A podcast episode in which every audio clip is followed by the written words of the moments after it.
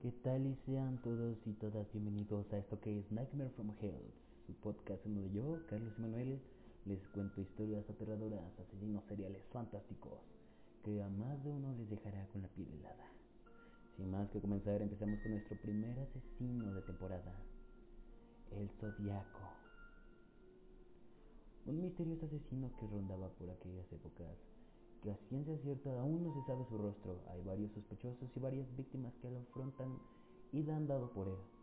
Lo muy peculiar de este personaje o de este asesino serial es que dejaba notas en un cifrado, cifrado que hasta la fecha algunos no se logran entender, otros que ya. ¿Quién es el asesino del zodiaco? Un grupo decide saberlo. El CNN español han pasado más de 50 años pero el asesino zodiaco sigue, sigue siendo su noticia. Esta vez, The Case Breakers, un equipo de 40 ex investigadores policiales, dijeron que identificaron al hombre que creen que sería el supuesto criminal. Y dicen varias que habría muerto en 2018. Se basaron en nuevas evidencias físicas y forenses e información de testigos presenciales, según indicaron en un comunicado. Pero, ¿Qué sabemos realmente de este asesino? Aquí te contaré algunas claves de los casos que siguen sin ser resueltos. Aquí unos datos claves del asesino del zodiaco. El asesino del zodiaco se ha relacionado con los menos de 5 muertes, menos de 5 muertes entre 1968 y 1969, aunque él aseguraba haber matado a 37 personas. Se hizo conocido porque al aldeaba de sus asesinatos en cartas dirigidas a la policía y a la prensa. Estos mensajes a veces estaban en código cifrado. En sus cartas incluían trozos de ropa ensangrentada como pruebas de su crimen. El asesino tenía un motivo aparente para que sus crímenes se creen que elegía a sus víctimas al azar. Amenazó con dispararle a niños, pero no hay registros de que lo haya hecho. Para matar usaba un cuchillo y pistola. La, última víctima conocida del asesino fue un taxista de San Francisco, Paul Stein. Lo mataron a tiros en un taxi en 1969. El asesino envió a un periódico un pedazo de su camisa manchada con sangre de Stein, junto con una carta. Se cree que los crímenes cesaron allí, aunque la carta siguieron llegando hasta 1974. Nunca fue atrapado y no se sabe si sigue vivo. Hay muchos sospechosos y supuestas pistas. Hubo más de 2.500 personas sospechas por los crímenes atribuidos al asesino del zodiaco. Dennis Kaufman se presentó en varios programas de televisión diciendo que él es el hijastro del asesino del zodiaco.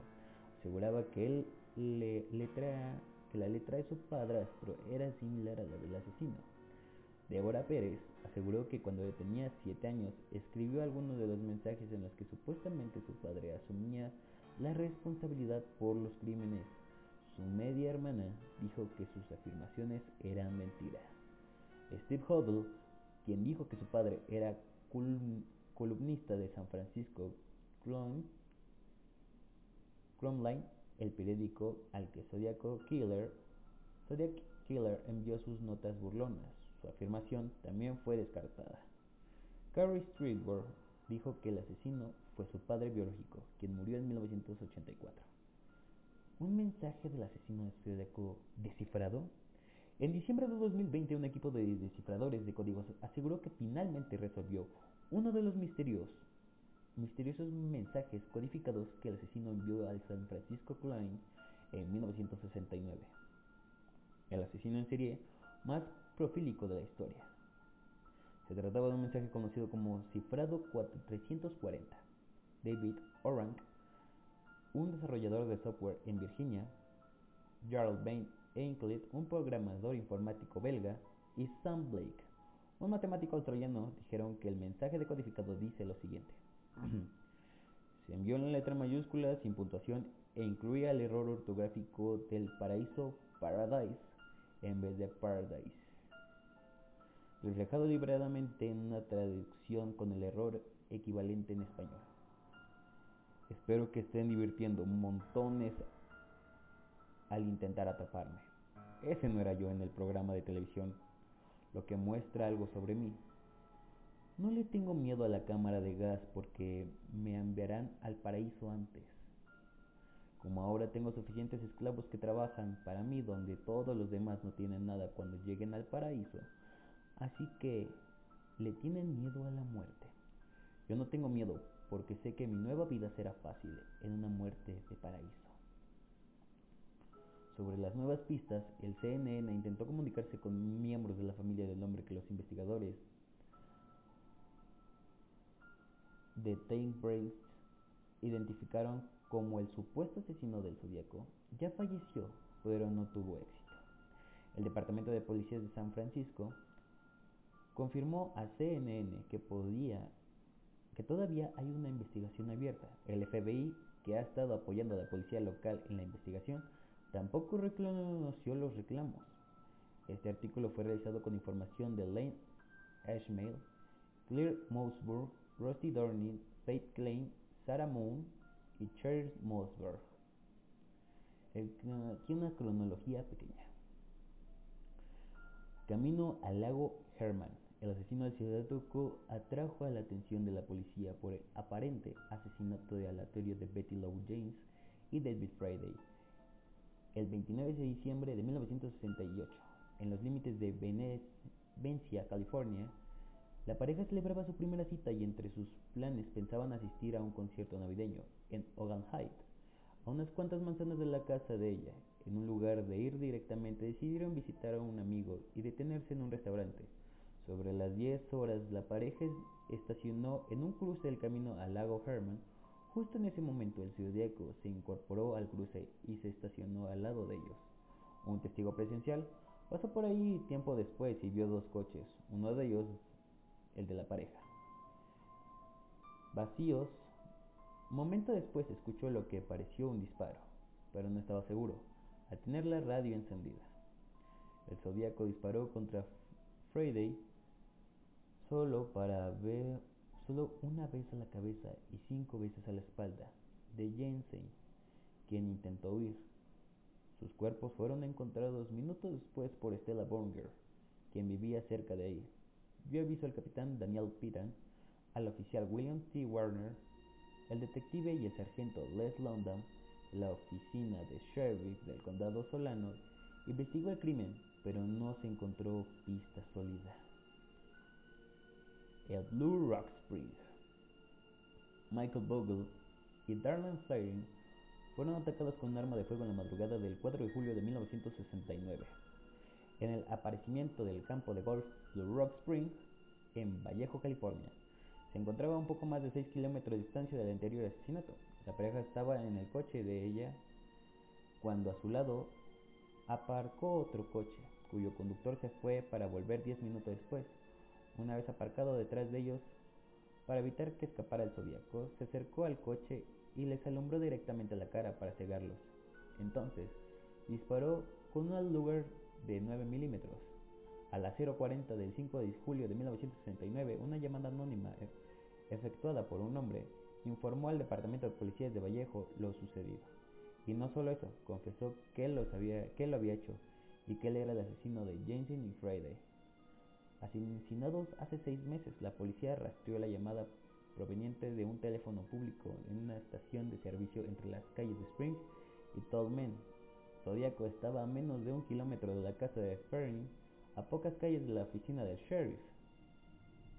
Ella fue declarada muerta en el hospital. Él sobrevivió al ataque a pesar de haber recibido disparos en el rostro, el cuello y el pecho. Los detectives John, Ed y el Departamento de Policías de Vallejo investigaron el crimen. Fue el detective Jack Mullan quien retomó el caso de los años 70. El Zodíaco, el libro del Zodíaco, escrito por Robert Graves Smith y publicado 17 años después del crimen, se dice que el asesino era un cliente habitual de Terence Wilson House, donde Ferrin era camarera. El Zodíaco admiró el admirador de la joven podría haberle confesado los dos primeros asesinatos y luego, arrepentido del temor a ser denunciado, la mató. O tal vez lo hizo porque ella le estaba chantajeando. Los argumentos parecen carecer de fundamento a pesar de ser el argumento de obra de The Zodiac Killer de 1971 y el libro del mismo nombre de 1979 de Jerry Wiseman, así como una historia publicada en el Crunch por William Bill Wilson. Criticado la teoría de Gridmat por Robert Graysmith, se ha indicado de acuerdo con Graysmith, la víctima en cuestión, Darlene Ferrin, de comprometió a una intensa discusión con un extraño misterioso. Graysmith cree que es un nombre identificado solo como Lee, el apodo más frecuente usado por Arthur Elge Eel. Según dicho el autor, la persecución en coche por Blue Rock Spring terminó cuando el desconocido se acercaba al vehículo de Ferrin y procedió a abrir fuego contra las víctimas. El compañero de Fern, Ferrin vivió para contar una historia muy diferente y los informes originales de la policía refutan muy eficaz con la versión de los hechos.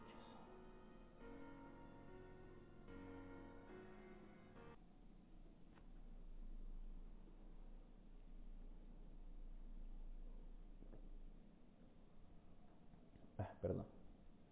El comienzo de las cartas del zodiaco. Me gusta matar gente, porque es mucho más divertido que matar animales salvajes en el bosque. Porque el hombre es el animal más peligroso de todos. Matar es algo que es la experiencia más excitante. Es aún mejor que acostarse con la chica.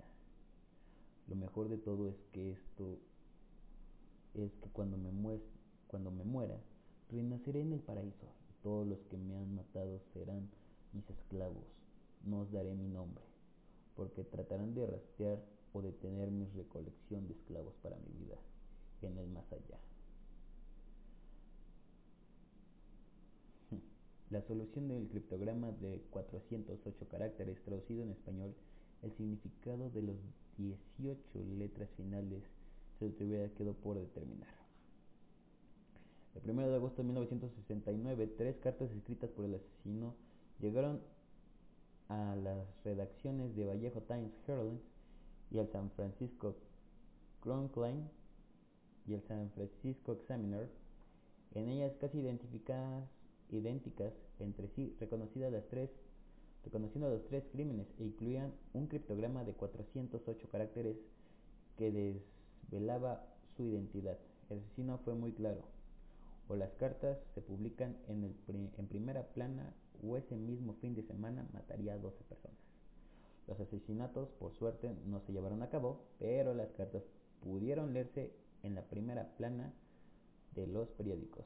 Conforme se observó al respecto, aquella amenaza conformaría únicamente la primera muestra dentro de una sucesión de alardes y chapuzas que en el que en él marcó de un perverso juego del gato y el ratón. La vanidad del psicópata emprendió aún a riesgos de dejar indicios de apto para conducir finalmente a su arresto. Tres días más tarde, otra carta llegó a la redacción de San Francisco Screen. Querido doctor, este es el zodiaco. Era el inicio de una carta escrita en respuesta al jefe Steele de Vallejo, el cual pidió más detalle para probar que era el asesino de Friday y Jameson y Frame. El 8 de agosto de 1969, una semana después de que se reescribiera el criptograma, Donald y Betty Harden, un matrimonio de Salinas, California, descifrado el criptograma de 408 símbolos, contenía un mensaje mal escrito en el que el asesinato parecía ser una referencia al cuento El juego más peligroso. También dijo que estaba recolectando esclavos para el más allá. No aparecía ningún nombre en el texto decodificado y el asesino dijo que no revelará su identidad por, por ralentizar o determinar su colección de esclavos. La carta enviada por el criminal conformado el inicio de la lucha mediática que éste mantendría con las autoridades, con la prensa, el remitente exigía, exigía que los comunicados fueran impresos en la primera plana de los respectivos periódicos y amenazaba con que en caso contrario se vería en la obligación moral de tener que asesinar a unas docenas de personas escogidas por las calles al azar ese mismo fin de semana. Por fortuna, ninguna nunca se llevaron a cabo a efecto de los anuncios del criminal. O sea, este güey tenía, tenía cómo hacer publicidad. o sea, él sabía cómo hacer publicidad, no se dejaba de mamadas. Era como de, si no ponen mi, mi carta en primera plana, 12 personas van a morir, o ese fin de semana. Y que se le hacía lo que al señor se le pasaba por los huevos. El lago de Bering era el 27 de septiembre de 1969. Ryan Hutland y Cecilia Spear se encontraban merendando en las orillas del lago Brainsin en una pequeña isla conectada con una vereda arenosa en Twink Wake Riden. Un hombre se les acercó tras esconderse detrás de un árbol sin que Cecilia pudiera cerciorarse o levantarse de su presencia usando una capucha de verdugo negra con gafas de sol sombrero, los agujeros de los ojos en una especie de, de babero colocado en el pecho, con un símbolo que aparecía reticular de unos 7.5 centímetros por 7.5 centímetros de área, se aproximó a ellos con la pistola en mano. Hadlin cree que se trataba de una de un encapuchado. Afirmó ser un convicto fugitivo de una cárcel de Deer Lodge, Montana, en donde dijo haber matado a un guardia y también robado un coche y les explicó que necesitaba su vehículo para huir a México. Traía consigo unas cuerdas de plástico para tender la ropa previamente cortadas y le pidió a Spreed amarrar a Hadler antes de ser atada ella misma. El atracador revisó los nudos de Hadler y los apretó tras descubrir que ella los había dejado flojos. Adler creyó que se trataba de un robo raro, pero el hombre sacó un cuchillo y los apuñaló a ambos. Entonces recorrió los 500 metros hasta Kionville Road y dibujó el símbolo reticular en la puerta del auto. De Harold y al lado escribió Vallejo 12 20 68 7 4 69 27 69 6 y media. Uh, a las 7.40 el hombre llamó a la oficina de la mujer encargada del condado del Napa desde un teléfono público para denunciar su crimen. El teléfono fue encontrado aún descolgado minutos después en el servicio de lavado de autos Napa en May Street por el reportero de radio Kumbo Pat Stanley. Solo unas manzanas de la oficina de sheriff y a 40 kilómetros de la escena de crimen, los detectives fueron capaces de tomar huellas dactilares aún frescas del teléfono, pero no lograron hacerlas coincidir con ninguno de los sospechosos. Un hombre y su hijo se encontraban pescando en, las, en una ensenada próxima descubrieron a las víctimas al escuchar sus gritos pidiendo ayuda, la cual, fueron, la cual fue suministrada por unos rangers, policías forestales, eh, del condado de Napa, Dave Collins y Ray Lance fueron los primeros representantes de la ley en llegar a la escena del crimen. Ambos oficiales se encontraron en cortas distancias de sitio.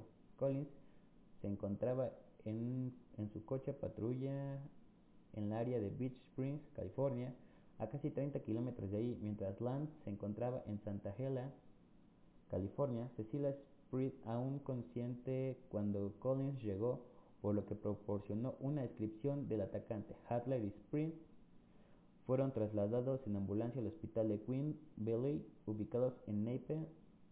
Spirit entró en coma durante la trayectoria al hospital y nunca recuperó la conciencia, muriendo dos días después. Pero Herlin sobrevivió para contar su historia a la prensa. El detective y el sheriff del condado de Kingworth, quien estaba asignado al caso desde el inicio, trabajó intentando resolver el crimen hasta su retiro del Departamento de Policías en 1987. President Hills.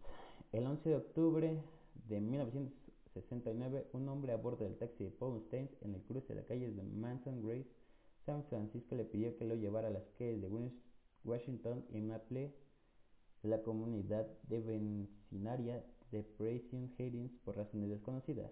Stein fue hasta la calle más adelante, llamada Cherry, donde el hombre le disparó a la cabeza. Con un arma de calibre de 9 milímetros, entonces agarró las llaves de su auto y su cartera y le quitó la camisa. Fue visto por tres adolescentes que estaban del otro lado de la calle a las 9.55 pm quien llamaron a la policía mientras el crimen se desarrollaba. Los jóvenes observaron al hombre limpiando el taxi y después caminando una manzana hacia el norte. La policía llegó unos minutos después y los jóvenes testificaron y explicaron que el asesino aún se encontraba cerca.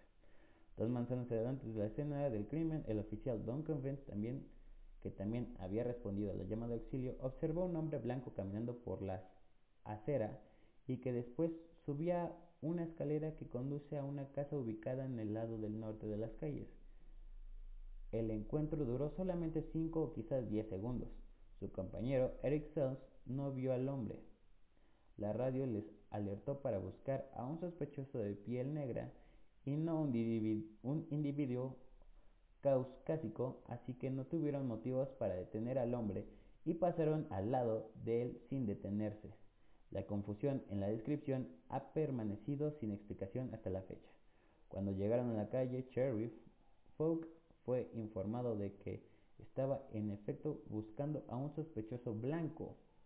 Allí se dio cuenta que había pasado al lado de un asesino y concluyó que el zodiaco había retomado su ritual original y había escapado hacia donde se encontraba fuerte presidio. Se dieron a la tarea de buscarlo, pero el asesino desapareció. La búsqueda continuó, pero no se encontró nada. Los tres adolescentes testigos trabajaron con un criminalista para elaborar un retrato robot del, del asesino de Stein y a los pocos días regresaron para elaboración de un segundo retrato hablado. La edad del zodíaco fue estimada entre unos 35 o 45 años de edad. Los detectives Bill Armstrong y Dave Toshin fueron designados al caso. El Departamento de Policía de San Francisco al final investigó el testimonio por lo menos 2.500 sospechosos en un periodo de varios años. El 14 de octubre de 1969, el, Crunkley recibió una carta más de Zodíaco. Esta vez contenía una muestra de la camisa de Paul Stein como prueba de que él era el asesino y también contenía una amenaza de que dispararía en una escuela para niños. Fue entonces cuando la policía supo quién era quien había estado buscando algunas noches antes en el presidio Hastings a las 2 de la mañana el 20 de octubre de 1969. Alguien afirmó que el que había llegado al departamento de policía de Orland exigiendo que uno de sus dos prominentes abogados, P. F. Lee o Melvin Belly, aparecieran en el show televisivo de mesa de exposición de Jill Burner por la mañana. Daly no pudo asistir, pero Bailey se presentó en el programa. Dunbar pidió a los telespectadores mantener las líneas telefónicas abiertas y entonces alguien afirmó ser el zodíaco. Llamó a varias veces y dijo que su nombre era Sam. Bailey aceptó encontrarse con él en Daly City, pero el sospechoso nunca apareció. Los oficiales de policía que anteriormente habían sospechado el zodiaco se, escuchara con voz de Sam y concluyeron que él no era el zodiaco. Llamadas subsecuentes que el sospechoso hizo a fueron rastreadas y provenían del Hospital Estatal de Nepan, en donde supo que Sam era un enfermero mental. El, noviembre de el, el 8 de noviembre de 1969 el Zodíaco envió otra misiva con un criptograma consistente en 340 caracteres.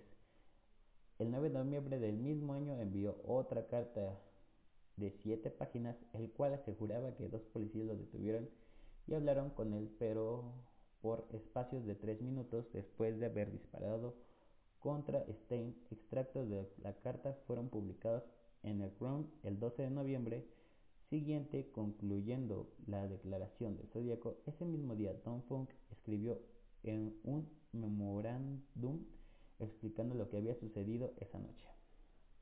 Muchas soluciones posibles fueron sugeridas, pero ninguna fueron aceptadas, ya que se alejaban de las convenciones de Confidaco. Finalmente, el 5 de diciembre de 2020, 51 años después, bueno, ahorita serían 53 años después, los 340 caracteres fueron descifrados por un grupo de aficionados. Espero que estén divirtiendo mucho en tratar de atraparme. Ese no era ya en el programa de televisión, lo cual trae a colación algo sobre mí No tengo miedo de la cama de gas, porque me enviaría al paraíso. Todo más pronto porque ahora tengo suficientemente esclavos que trabajarán para mí donde todos los demás no tienen nada cuando lleguen al paraíso. Así que tienen miedo de la muerte. Yo no tengo miedo porque sé que, mi, sé que mi nueva vida será fácil en el paraíso de la muerte. El criptograma de 340 caracteres descifrado en diciembre de 2020 y su traducción al español representado los errores gráficos y ortográficos, junto con los gramaticales. El 20 de diciembre de 1969 el Zodíaco les envió una masiva a Belling, incluyendo una muestra más de la camisa de Stein. El Zodíaco afirmó, además de que quería a Belly lo ayudara. Okay. Modesto. Durante la noche del 22 de marzo de 1970, Kingsley Jones iba a su auto de San Bernard a Petaluma, California, para visitar a su madre embarazada de 7 meses. Llevaba algo a su hija de 10 meses de edad. Mientras se dirigía hacia la carretera 132, cerca de Modesto, California, un auto detrás de ella comenzó a tocar el claxon y a encender y apagar las luces. Ella abandonó el camino y se detuvo.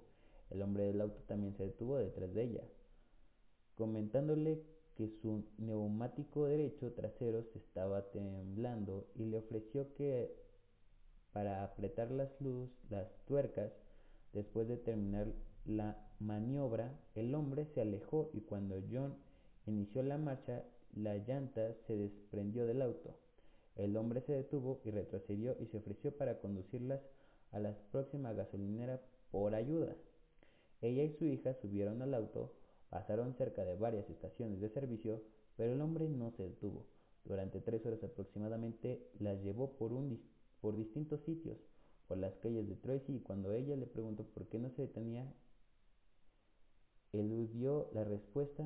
Cuando el hombre se detuvo en una intersección, John saltó del auto junto con su hija y se ocultaron en un campo. El individuo salió del auto para buscarlas, pero cuando un camionero llegó a la escena del secuestrador de Jones, escapó. Jones pidió ayuda para viajar a la estación de policías ubicada en Princeton, California, mientras presentaba su denuncia al sargento de servicios, advirtió la presencia del retrato de robot del asesino de Paul Stein y lo reconoció como el secuestrador de ella y su hija. El oficial mantuvo bajo custodia a John y en el restaurante Mills en la oscuridad. Su auto fue hallado incendiado y destrozado. Hay muchas coincidencias en el secuestro de Jones. La afirmación de que el individuo había amenazado con matarlas mientras manejaba, con, manejaba son discutidas, al menos por un informe policial. Jones contuvo su historia a Paul Everett del periódico, indicando que su secuestrador abandonó el auto y las buscó en la oscuridad con una linterna. Sin embargo, en los dos testimonios que le dio la policía aseguró que el hombre no se bajó del vehículo. Algunos testimonios mencionan que el vehículo de Jones fue movido e incendiado posteriormente, mientras que otros contrarios afirman que el auto permaneció en donde Jones lo había dejado.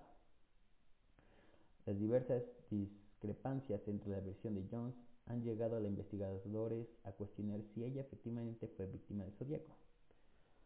Unos comunicados adicionales. El zodiaco continuó comunicándose con las autoridades el resto del año de 1970 a través de cartas y, tarjetas postales dirigidas a la prensa en la cual en una carta fechada el 20 de abril de 1970 el zodiaco escribió mi nombre es segundo seguido de 13 caracteres cifrados el, zodiaco indicó que él no era responsable del reciente ataque con una bomba a la estación de, de policías de San Francisco, refiriéndose a la muerte del sargento Brian McDonnell en el Park Stage, en el Golden Gate Park, acá decía el 18 de febrero de 1970, pero añadió hay más gloria en matar a un policía que a porque un policía puede disparar en respuesta. La carta incluía el diagrama de una bomba que el zodiaco afirma usaría para volar un autobús escolar. Al reverso del diagrama escribió su firma, o sea, un círculo con una cruz,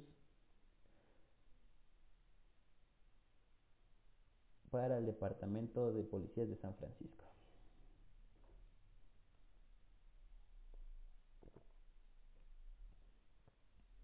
Zodíaco envió una tarjeta de felicitación sellada el 28 de abril de 1970 dirigida al periódico. El texto escrito en la carta decía, espero que ustedes gocen cuando tengan mi explosión. Seguido por las firmas del círculo cruzado del Zodíaco, el reverso de la carta amenazó con usar su bomba en un autobús muy pronto, a menos de que el diario publicara detalles de sus escritos. De sus escritos. También deseaba ver a la gente comenzando a usar algunos agradables botones zodiaco. Eso sí es pasarse de propaganda. En la misma carta escribió, le dispararé a un hombre en un auto estacionado con una de 38 milímetros. Se ha propuesto que Zodíaco se refería al asesinato del sargento Richard Redditch ocurrido una semana antes, el 19 de, junio de el 19 de julio a las 5.95 del mismo año. Redditch se encontraba levantando una multa de estacionamiento en su patrulla cuando un asaltante disparó en la cabeza con una pistola calibre de 38. Redditch falleció 15 horas después. El Departamento de Policía de San Francisco negó que el Zodíaco estuviese involucrado en el asesinato del crimen permanece, que permaneció sin resolver. Incluido con la carta estaba un mapa de la bahía de San Francisco distribuido con la compañía de Field 66. En la imagen del Monte Diablo del Zodíaco dibujó un círculo cruzado similar al que incluía sus cartas previas. En la parte superior del símbolo reticular colocó el número 0, luego un 3, un 6 y un 9, por lo que la notación parecía más bien la carátula de un reloj. Las instrucciones adjuntas señalaban que el 0 está para fijar la magnitud norte, la carta también incluía 32 letras cifradas que el asesino afirmó deberían estar en conjunto con el código que conduciría al a la localización de una bomba en que él había enterrado y que estallaría en el otoño. Las letras cifradas nunca llegaron a decodificarse y la supuesta bomba jamás fue hallada. El asesino firmó la nota con el círculo con la cruz en una misma, en una masiva enviada al periódico sellada el 24 de julio de 1970, el periódico se adjudició el secuestro de Canton Jones cuatro meses después del incidente. En su carta del 26 de julio de 1970, el periódico parafraseó una canción de El Mikado, añadiendo su propia letra acerca de hacer una pequeña lista de las maneras en que él planeaba torturar a sus esclavos en el paraíso. La carta fue firmada con un exageradamente enorme símbolo del círculo cruzado y una nueva puntuación. 13 SFPD. La nota final al resolver de la carta iniciaba PD, el código de MT, el diablo refiere Raidens. Pulgadas por radianes. En un examen detallado del indicio radian, el investigador Warren Penn condujo al, descubrimiento de un ángulo radian que el seguimiento de las instrucciones del zodíaco al colocarlo sobre el mapa apuntaba dos sitios en el que el zodíaco había atacado. El 7 de octubre de 1970, el periódico recibió una tarjeta de 3 por 5 pulgadas firmada con el símbolo zodíaco y una pequeña cruz supuestamente dibujada con sangre. El mensaje en la tarjeta estaba formado por palabras y letras delgadas de una edición de Chlorine y fueron perforados 13 agujeros en la letra de los inspectores Armstrong y Touch acordaron que era altamente probable que el remitente de la tarjeta fuera el.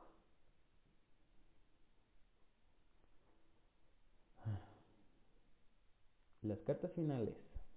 Después de la postal de los pinos, el zodiaco permaneció en silencio aproximadamente tres años, tras las cuales el periódico recibió la carta del zodiaco sellada el 29 de enero de 1974. elogiando el film El Exorcista como la mejor comedia sarcástica que había visto. La carta incluía un verso del Mikado y un símbolo en el fondo que aún no ha sido explicado por los investigadores. El zodiaco concluye con la carta de un nuevo marcado, Mi, igual a 37, CFPDB igual a 0. El Crown recibió otra carta sellada el 14 de febrero de 1974, informando al editor que las iniciales para el ejército, sim, simbiones de liberación, deletreadas en nórdicos antiguos, significaba mata. Sin embargo, el manuscrito no fue autentificado como el zodiaco. Otra carta recibida en el periódico, sellada el 8 de mayo de 1974, presentaba una queja que el film era una glorificación del asesinato y pedía al diario retirar la publicación de la película, firmando solamente un ciudadano. La letra, el tono y la ironía superficial son similares a las comunicaciones previstas por el zodiaco. El periódico recibió una carta anónima sellada el 8 de julio de 1974 quejándose de uno de sus columnistas, Marco Spill. La carta fue firmada por el fantasma rojo o rojo con rabia la autoridad, la autoría de Zodíaco es aún debatida. Otros cuatro años pasaron sin comunicación supuesta o verificada del Zodíaco, una masiva del 24 de abril de 1978. Inicialmente fue dada por auténtica, pero la declarada una farsa por otros tres expertos tres meses después. Sin embargo, en años recientes la carta ha sido considerada por algunos departamentos como auténtica. Se creyó que Touch, el, el detective del homicidio del Departamento de Policía de San Francisco, quien estuvo en el caso desde la muerte de Stein, fue el autor de la carta. El autor Ernest Smith la consideran similar a la carta de un fan que él recibió en 1976 y cree que Touchy, mientras que admitió haberle escrito la carta como fanático a Morfitt, Touchy negó haber escrito la carta del zodíaco y quedó libre de cargos. la autenticidad de la carta permanece sin verificar. El 13 de marzo de 1923 reportó una tarjeta postal navideña enviada al, periódico sellada en 1990 en Eureka, California. Había sido descubierta en sus archivos de fotos por el asistente editorial David King dentro del sobre Junto a la tarjeta postal estaba copia fotostática de dos llaves del servicio postal de los Estados Unidos en un llavero magnético. El manuscrito en el sobre parece la huella del zodíaco, pero fue declarada no auténtica por el análisis forense Loe. Hmm. Curso actual. Los últimos, los últimos investigadores del Departamento de Policía de San Francisco fueron los inspectores del homicidio Michael y Manley y, Kelly Carroll. Ellos fueron los primeros en enviar pruebas de ADN del zodiaco obtenidas de la carta para sus análisis, el cual arrojó un perfil genético parcial. Las pruebas de ADN parecen haber excluido a su principal sospechoso, Arthur Lake Agent, y después a Robert E. Hunter Jr un prominente hombre de negocios que vivía cerca de las escenas del crimen de Paul Stein. La policía de San Francisco marcó el caso de inactivo en abril de 2004, pero debido a la presión fue reabierto durante un tiempo antes de marzo de 2007 y enviaron pruebas de información genética para usar como prueba, a lo cual también el caso permanece abierto en otros en otras jurisdicciones. En 2012 se publicó el libro de Zodiac Killer Cover Up de Silence Young, en español, El asesino del zodiaco, la verdad silenciada, donde expone una nueva hipótesis a cargo del policía retirado Lion E. Lefter, quien sostiene que el criminal aún vive y contaría con 91 años a la fecha de editarse el libro.